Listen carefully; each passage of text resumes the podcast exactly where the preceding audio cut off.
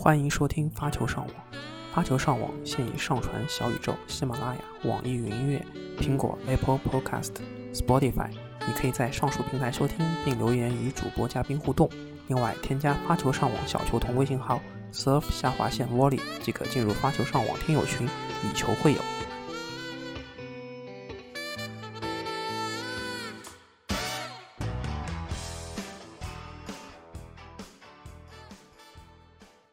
Hello，大家好，欢迎收听新一期的发球上网，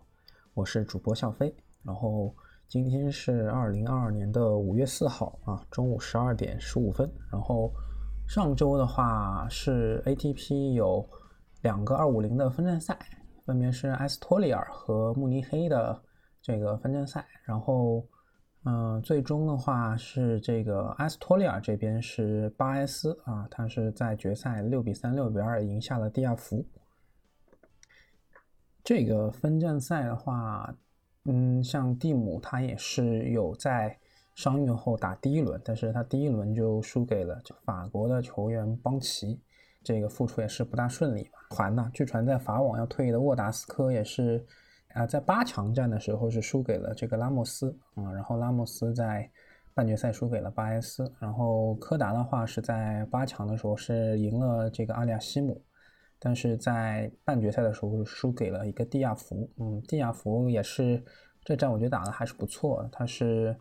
打在八强战是打赢了这个刚刚在这个蒙特卡洛拿到亚军的这个达维多维奇弗基纳，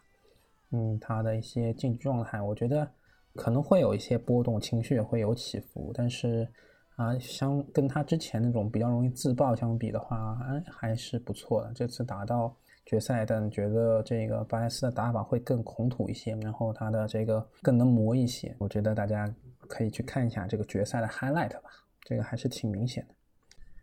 嗯，慕尼黑这一战的话，我本来以为这个十有八九就是啊兹维列夫的这个。冠军应该是东道主嘛，然后可能凯兹曼诺维奇可以给大家带来一些麻烦，但是没想到决赛里面，嗯，这个半区这两个人都没有。然后泽乌列夫是在这个第二轮，他第一轮首轮轮空的情况，第二轮面对这个呃丹麦人鲁内啊，没想到就是两两盘六比三、六六比二。然后我觉得是不是不够重视啊？就他的发球啊这些东西，觉得。这个速度跟他之前就完全判若两人，是不是状态还没有调整好？然后鲁内的话也是在之后击败了鲁苏瓦里和奥奥特，然后鲁内是在决赛面对范德赞德西罗普的这个较量。他荷兰人的话，之前在一些大满贯，包括一些大师赛，其实也是能够进到第二轮、第三轮，小有名气吧。这个人，这个球员，但是。啊，他也是比较意外的是，在这个八强的时候是赢了鲁德。他在第一盘这个七比五的情况下，然后感觉是不是鲁鲁鲁德他心态有点崩。他这一战打这个莫尔坎也是比较费劲儿的，打了三盘。然后莫尔坎现在的教练应该是之前啊德约的这个功勋教练，斯洛伐克人瓦伊达啊。然后这个莫尔坎也是他的这个同胞。那去年的时候，这个最终的决赛，莫尔坎就是贝尔格莱德的决赛，莫尔坎也是进入了最终的决赛，就输给了德约。啊，这个，然后这个去年他在这个美网的时候，也是以资格赛的身份打进了这个三十二强。就是这个赛季的话，他也是在马拉喀什的这个比赛当中又打进了决赛，最后输给了戈芬。然后瓦伊达之后能不能再给他带来一些新鲜的东西，这个我觉得还是挺期待的。所以这这个慕尼黑的话，最终决赛鲁内是在第一盘的时候三比四，那个时候晚上我也在看，然后就因为范德赞德罗西罗普他的一些伤病嘛，就是退赛了，鲁内就还是我觉得还是呃，虽然自己也非常努力，但是也是有一些加载，也是有加持的一些运气，然后呃，这个就很。就是没有花费太多的波折，就拿到了他这个第一个 A ATP 的一个冠军，我觉得也是值得祝贺的。因为去年知道鲁内也是他参加了那个跟阿尔卡拉斯同同样的那个新生代的那个比赛。对慕尼黑这一站的话，像兹维列夫、鲁德还有凯斯曼诺维奇，我觉得还是挺挺在意料之外的吧。对，然后嗯，可以期待一下鲁内之后在红土场上的一些表现吧。那上周的话，WTA 这边的赛事它是进行了马德里站的一些这个首周的一些比赛，然后从资格赛到这个女单的正赛，然后。啊，像我们中国的球员张帅啊、郑钦文，然后包括像资格赛当中的这个王强，都有参与。这就是我们中国队参加的一些选手吧。然后，嗯，王强的话，资格赛首轮就输给了尤万，然后郑钦文和张帅是进入了正赛。嗯，但是张帅的话，首轮是面对这个刚换了教练的这个哈勒普，哈勒普也是换了这个小威之前的功勋教练莫特拉格努。我可以看得出哈勒普他这一战的状态还是啊不错的。然后的话啊，郑钦文也是比较遗憾吧，输给了这个穆霍瓦。然后郑钦文他是其实他是有机会的，包括他这个。呃，第一盘的话，其实也是赢得相对比较轻松的，但是我觉得自己可能，如果球商是这样子的话，可能上限也就比较有限吧。那回到今天这个时间的话，可以看到八强已经是出来了。对，昨天是十六进八的一个比赛，然后呃，八强昨天的泰西曼是赢了啊雷巴金娜啊两盘六比三六比一，然后。这个卡利尼娜是赢了拉杜卡努啊，打了三盘。我觉得拉杜的卡努这一战虽然是十六强，但是他是呃连续背靠背两个就是两两场胜利吧，其实也是能看出他的这个球商还是非常不错的。嗯，拉杜卡努那场打科斯丘克的比赛我也有看，其实还是比较嗯自如的。然后托尔莫他是在呃和这个。卡萨金娜的比赛中也是打了三盘，是比较久啊。昨天是有很多球迷等着看德约和孟菲尔斯的，但是因为托尔莫和卡萨金娜他们没有打完嘛，所以这场比赛，嗯，我觉得托尔莫还是这个这个他是不怎么失误，非常能磨的一种风格，所以也是比较有意思的，对一种。嗯，一种球员，然后佩古拉是两盘啊，相对来说也是比较自如的赢了安德莱斯库啊。安德莱斯库的话，我觉得，嗯，之前今年是拿过一个 WTA 分站赛的冠军的吧。然后，啊，这次的状态我觉得也还行，但是佩古拉可能啊，像伤失球啊，一些球的落点抢上升这块儿，我觉得会。更好一点，看了一下集锦嘛，然后我觉得其实还是两人差距并不像比分，特别是第二盘比分出现了这么大，安德莱斯库还是有机会。鲍兹科娃跟亚历山德罗娃是亚历山德罗娃是三三盘，然后比较费劲儿的这个赢下了鲍兹科娃，但这场比赛没有看 highlight，所以我也不是很清楚。然后阿尼亚阿尼西莫娃是赢了这个阿扎伦卡。然后两盘看比分啊，这还是比较轻松的，因为这比赛也没有看。啊，前天的比赛是这个贾贝沃尔和这个本西奇打了三盘，然后贾贝沃尔是第三盘六比二啊，最终带走了本西奇。所以我看贾贝沃尔是这个全这所有种子里面前十里面唯一一个晋级的吧？对啊，他是第八。对，因为有一些。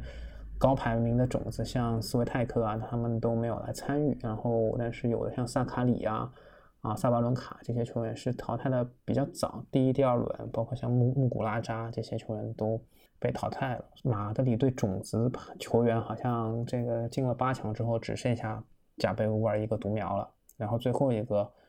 啊，这个女单八强的选手就是哈勒普，哈勒普是两排。就是两盘比分都是六比四带走了这个高夫，然后啊高夫其实打的我觉得也不错，但是呃这一战哈勒普的状态真的是特别好，然后他的这个场这个全场的覆盖，他的一些反手击球，我觉得都是挺有特点的，包括他第二轮是打这个巴多萨，把基本上把巴多萨打哭了，真的啊太太残暴了，感觉那个场面，然后这个十六进八的时候也是赢下了高夫。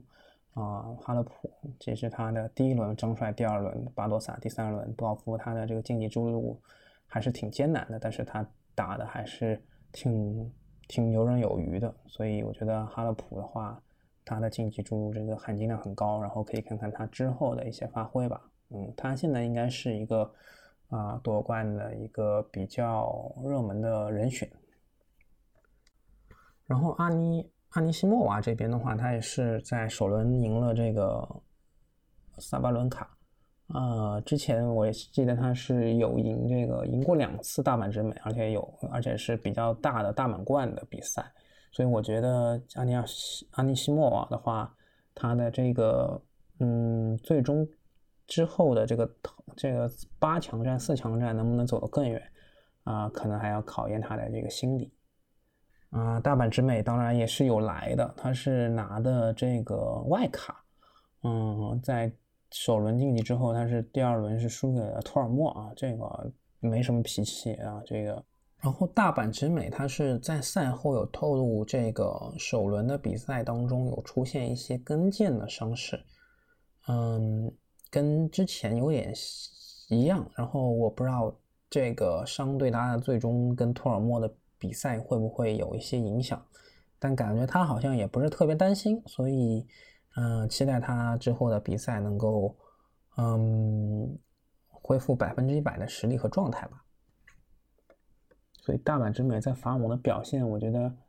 啊，也是打个问号。但是我觉得还是可以在，啊，看看他能他的这个心理状态能不能调整更好一点。他目前的这个击球感觉，我觉得离他这个巅峰的这种自信的感觉还是差挺远的。只能先祝福他吧。嗯，然后说说这个卡列尼娜的这个发挥啊。啊，卡列尼娜，安娜卡列尼娜，这个就想到托尔斯泰笔下的这个非常有名的这个小说以及这个人物。然后，嗯，卡列尼娜她是首轮赢了这个斯蒂芬斯啊，次轮她也是赢下了这个穆古拉扎啊，然后第二盘的话也是送蛋了啊，第三轮是赢了这个拉杜卡努，他赢了三个大满贯的人，所以他作为现在乌克兰的一个。呃，晋级的选手，我觉得他应该算是乌克兰的一姐吧。他比那个拉第二轮拉杜卡努赢的那个科斯丘克，我觉得球风要加扎实，他的这个球质非常高，然后他的这个力量，包括他的一些变化，我觉得嗯，非常的有有侵略性。所以啊，他之后八强的发挥，我觉得还是挺值得期待的。然后嗯，再说这个。去年美网的亚军费尔南德斯的话，我觉得还是他在第二轮跟泰西曼的比赛中能够看得出来，他的这个力量还是欠缺了一些，然后输给了泰西曼。我觉得，呃，泰西曼这次发挥也不错。然后之前的话，他也是有一站的一千分的赛事里面，去年吧，我记得是哪一个一千分的赛事里面有进到决赛，啊，最后拿了亚军，所以他的实力也是不容小小觑的。嗯，然后费尔南德斯，我觉得还是需要再加强一些。力量上的一些锻炼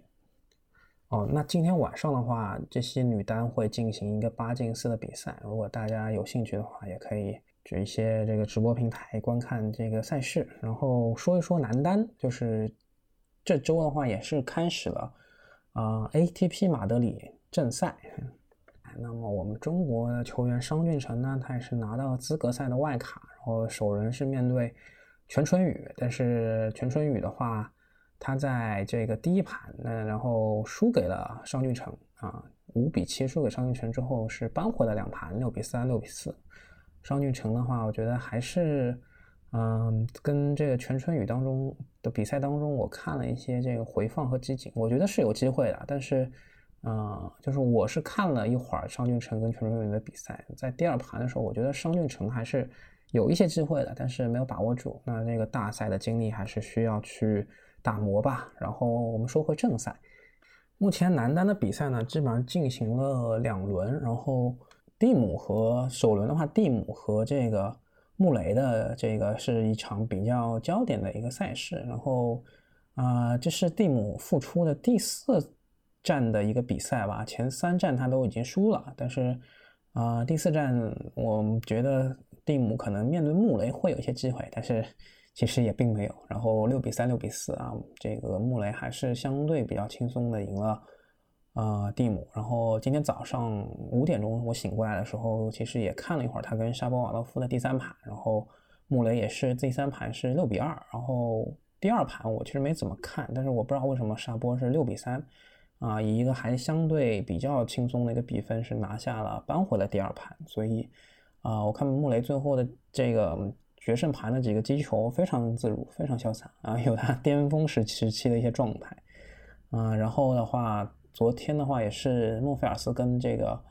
啊德约，他们是啊应该是今天凌晨吧，今天凌晨莫菲尔斯跟德约是有进行这个。第二轮的比赛，然后德约是也是直落两盘赢下了莫菲尔斯啊。前两盘可能这个发球的时候会有一些紧，之后这个顶棚这个盖上了之后，感觉也是比较自如的。所以看了他的一些 highlight 吧，我觉得德约的状态也是在很快的在恢复当中。然后像今天的比赛啊，古尔卡奇打弗吉纳，嗯，拉约维奇打鲁德，还有像纳达尔打凯兹曼诺维奇。诺里打伊斯内尔啊，啊，这些比赛我觉得都还挺有看点的。嗯，埃埃文斯和阿古特也是今天晚上打，还有像施瓦茨曼和迪米特洛夫，西西明天早上跟普伊，啊，还有这个，嗯，阿利亚西姆打加林，啊，德米纳尔打辛纳，科达是对阵穆塞蒂。啊，西里奇是跟兹维列夫的一个比赛，啊，这是今天晚上跟明天凌晨要打的一些呃比赛，然后可以看到像辛纳跟保罗这个集锦我是有看的，然后辛纳赢的还是挺艰难的。对，我我不知道大家有没有看这个签表啊？这签表其实上下半区真的是泾渭分明，上半区有像德约、像穆雷，然后纳达尔。哦，他们的这个大满贯的数字是非常惊人的，但是像下半区这边，嗯，领先为首的可能是西西和这个兹乌列夫，然后他们的大满贯数字只有这个西里奇的一一座吧，应该是有西里奇这边的一座。那上半区的话，纳达尔跟这个德约，包括穆雷啊，他们三个啊所获得的这个。大满贯的数字加加起来都不是一个西里奇能够相比拟的，所以，嗯，纳达尔也是在上半区是有可能会碰到这个阿尔卡拉斯，所以这个分区还是挺有意思的。嗯，这个德约和纳达尔还有阿尔卡拉斯是分在一起的。嗯，穆雷的话也是，嗯。距离上一次跟德约比赛好像有是，据穆雷呃，就看一些报道，好像说也有五年了。然后穆雷也说，现在自己带了个金属髋，跟德约作战肯定是会吃亏的。然后德约也是世界第一，他觉得他要珍惜这个机会，说不定也是最后一次比赛的机会。这个说的还挺感伤的。然后沙波的话，早上看他的比赛，也不知道为什么，就是又很容易自爆一些上网的球，也是下网，所以。啊，我还是挺可惜他的这个天赋没有得到一个很好的一个把控吧。然后蒂姆的话，嗯，我觉得对于一个复出的选手来说，其实能够在巡回赛上面能够看到他不受伤，在稳定的比赛，我觉得这是第一步吧。因为你不能指望每一个人伤愈复出都像纳达尔这样，就是啊复出就能拿冠军。因为这个，我觉得还是啊不要太苛责蒂姆吧。我是觉得能够在红土的场地上能够看到蒂姆在比赛慢慢的找回一些击球的感觉，我觉得还是挺欣慰的。然后阿尔卡拉斯的话也是，我醒过来说阿尔卡拉斯还在跟这个巴斯拉什维雷在比啊，然后的话也没有犯什么很大的错误，也是两盘就赢下来了。所以之后的比赛我还是挺期待下半区这些人，像西西帕斯、像辛纳还有这个兹乌列夫他们的一些发挥，因为我觉得。他们嗯还是挺容易翻车的，然后嗯像迪米特洛夫，像这个阿利亚西姆和德米纳尔，不知道能不能给他们造成一些麻烦啊。然后我看到柯达是跟他这个德美国德比是首轮是赢了这个奥佩尔卡，六比三七比五。那这场比赛的话，我我因为没有看这个集锦，不知道是是是是什么一情况，但是我觉得柯达的话，他的嗯，发挥也在慢慢的提高当中啊。这个分站赛能不能有一些不一样的地方，这个就挺值得期待的了。好了，那就是这一期的花球上网。嗯，大家尽情的欣赏马德里的这个分站赛吧。好，感谢你的收听，拜拜。